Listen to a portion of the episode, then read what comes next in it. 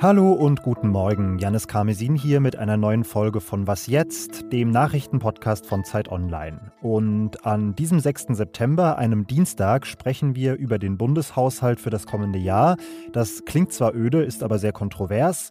Und wir schauen rüber nach Frankreich. Da könnten die Menschen im kommenden Winter nämlich stundenweise ganz ohne Strom auskommen müssen. Alles weitere dazu hier direkt nach den Kurzmeldungen. Ich bin Matthias Peer. Guten Morgen.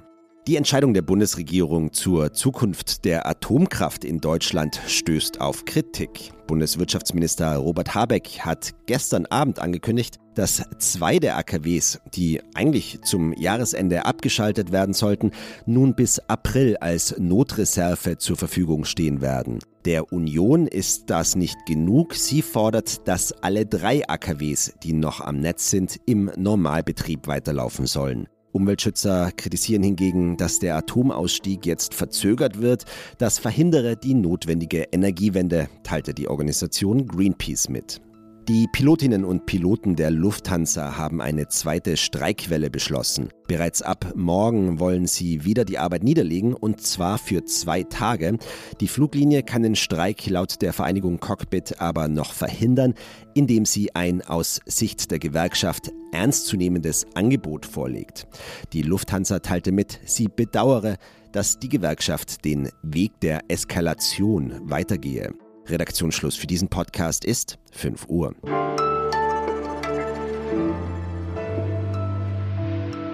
Im Bundestagskalender ist heute ein Termin für hartgesottene Politik-Nerds angesetzt. Das Parlament beginnt nämlich die Debatte um den Bundeshaushalt für das kommende Jahr.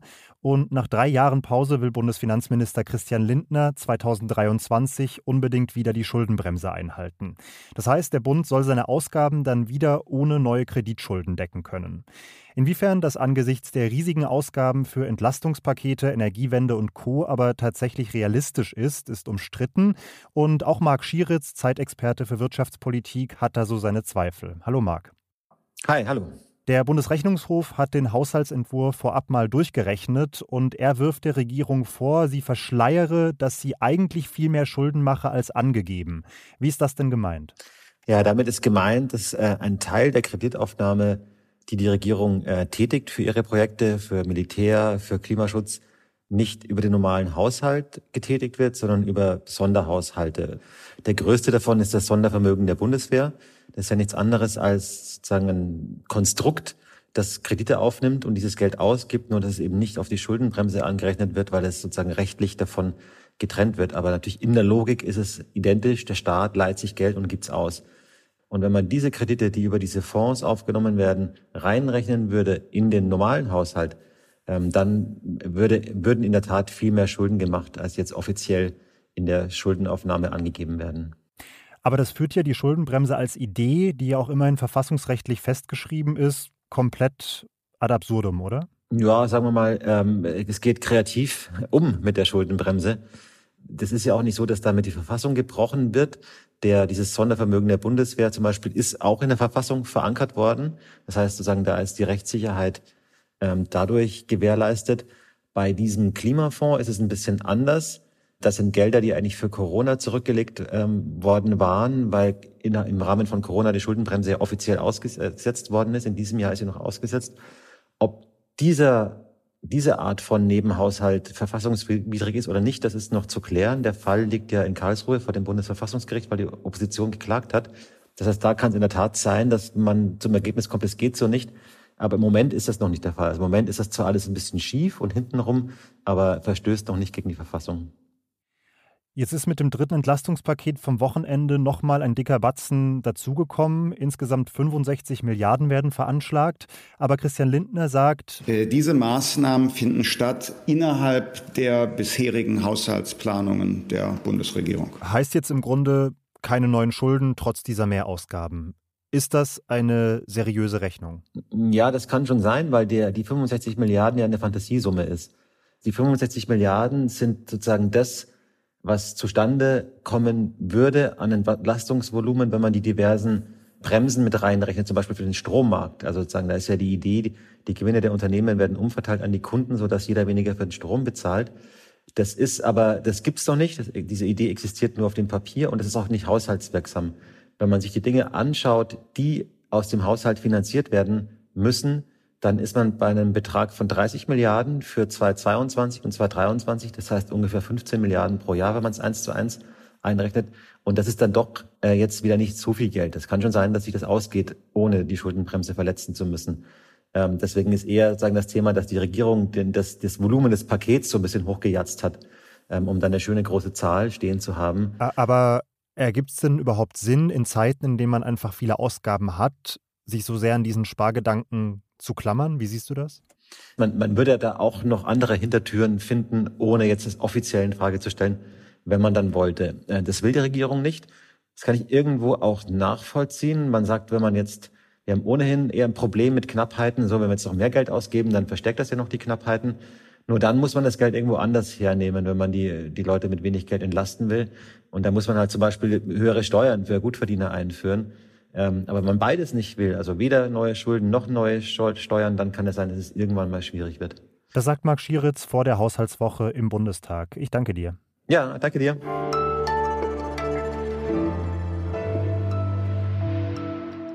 Und sonst so? So klang ich an Tag 1 meiner Corona-Infektion im Juni diesen Jahres. Ja, mir geht es auf jeden Fall gerade wieder nicht so gut. Jetzt habe ich Kopfschmerzen und Übelkeit und jetzt irgendwie ein Schnupfen. Ich glaube, man kann erahnen, dass es mir irgendwie nicht gut geht. Ich könnte aber auch einfach nur verschlafen sein oder verkatert. Das ist manchmal ja doch schwer zu unterscheiden.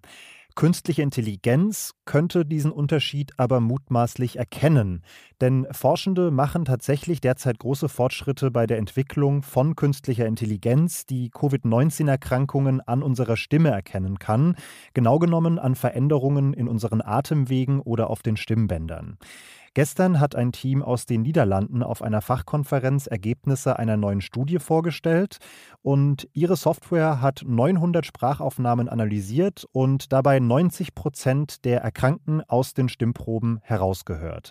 Das wäre tatsächlich ein ziemlich guter Wert, nämlich ungefähr doppelt so gut wie die herkömmlichen Schnelltests mit Abstrich. Aber die Ergebnisse sind noch nicht von Fachkolleginnen überprüft worden und sollen jetzt auch erstmal noch auf breiterer Datenbasis bestätigt werden.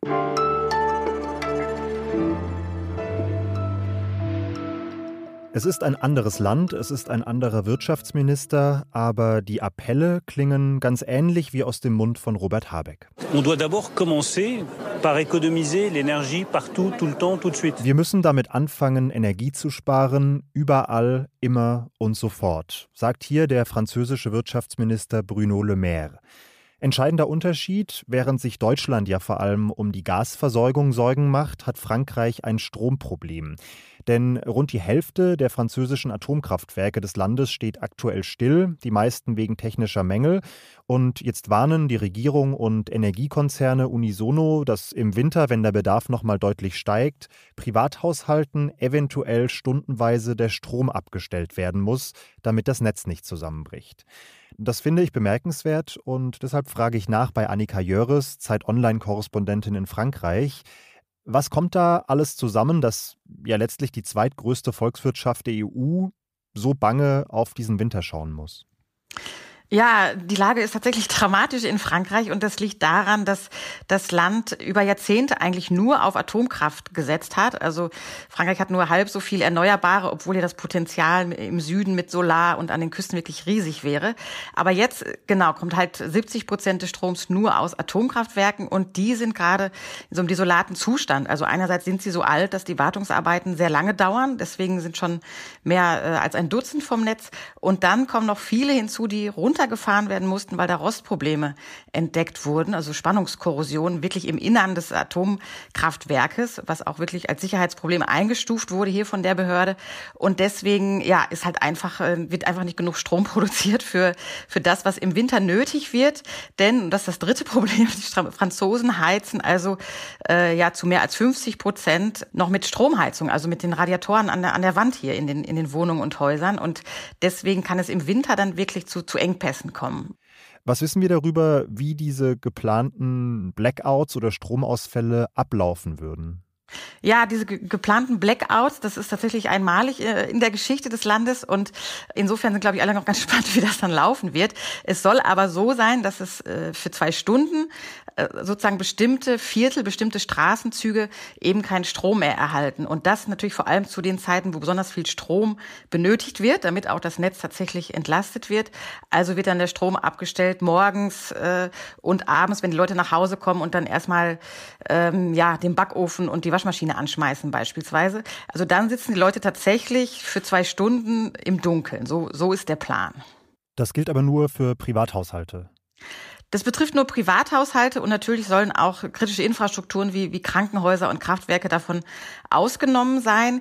Äh, gleichzeitig hat die Regierung aber mit der Industrie vereinbart, dass die sozusagen, wenn sie dann bereit ist, für ein paar Stunden ihre Produktion zu drosseln, entschädigt wird. Also da greift der Staat auch nochmal tief in die Tasche, um Fabriken dafür zu bezahlen, nicht zu produzieren, also keinen Strom zu nutzen, auch wiederum um das Netz zu entlasten. Das sagt Annika Jörres, Frankreich-Korrespondentin von Zeit Online. Danke dir, Annika. Sehr gerne. Und das war's mit dieser Frühfolge von Was jetzt am 5. September. Wenn Sie Fan von Konstanze Keins sind, ist heute Ihr Glückstag. Sie macht nämlich das Update am Nachmittag. Ich bin Janis Karmesin, freue mich über Mails an wasjetzt.zeit.de und sage vor allem bis bald.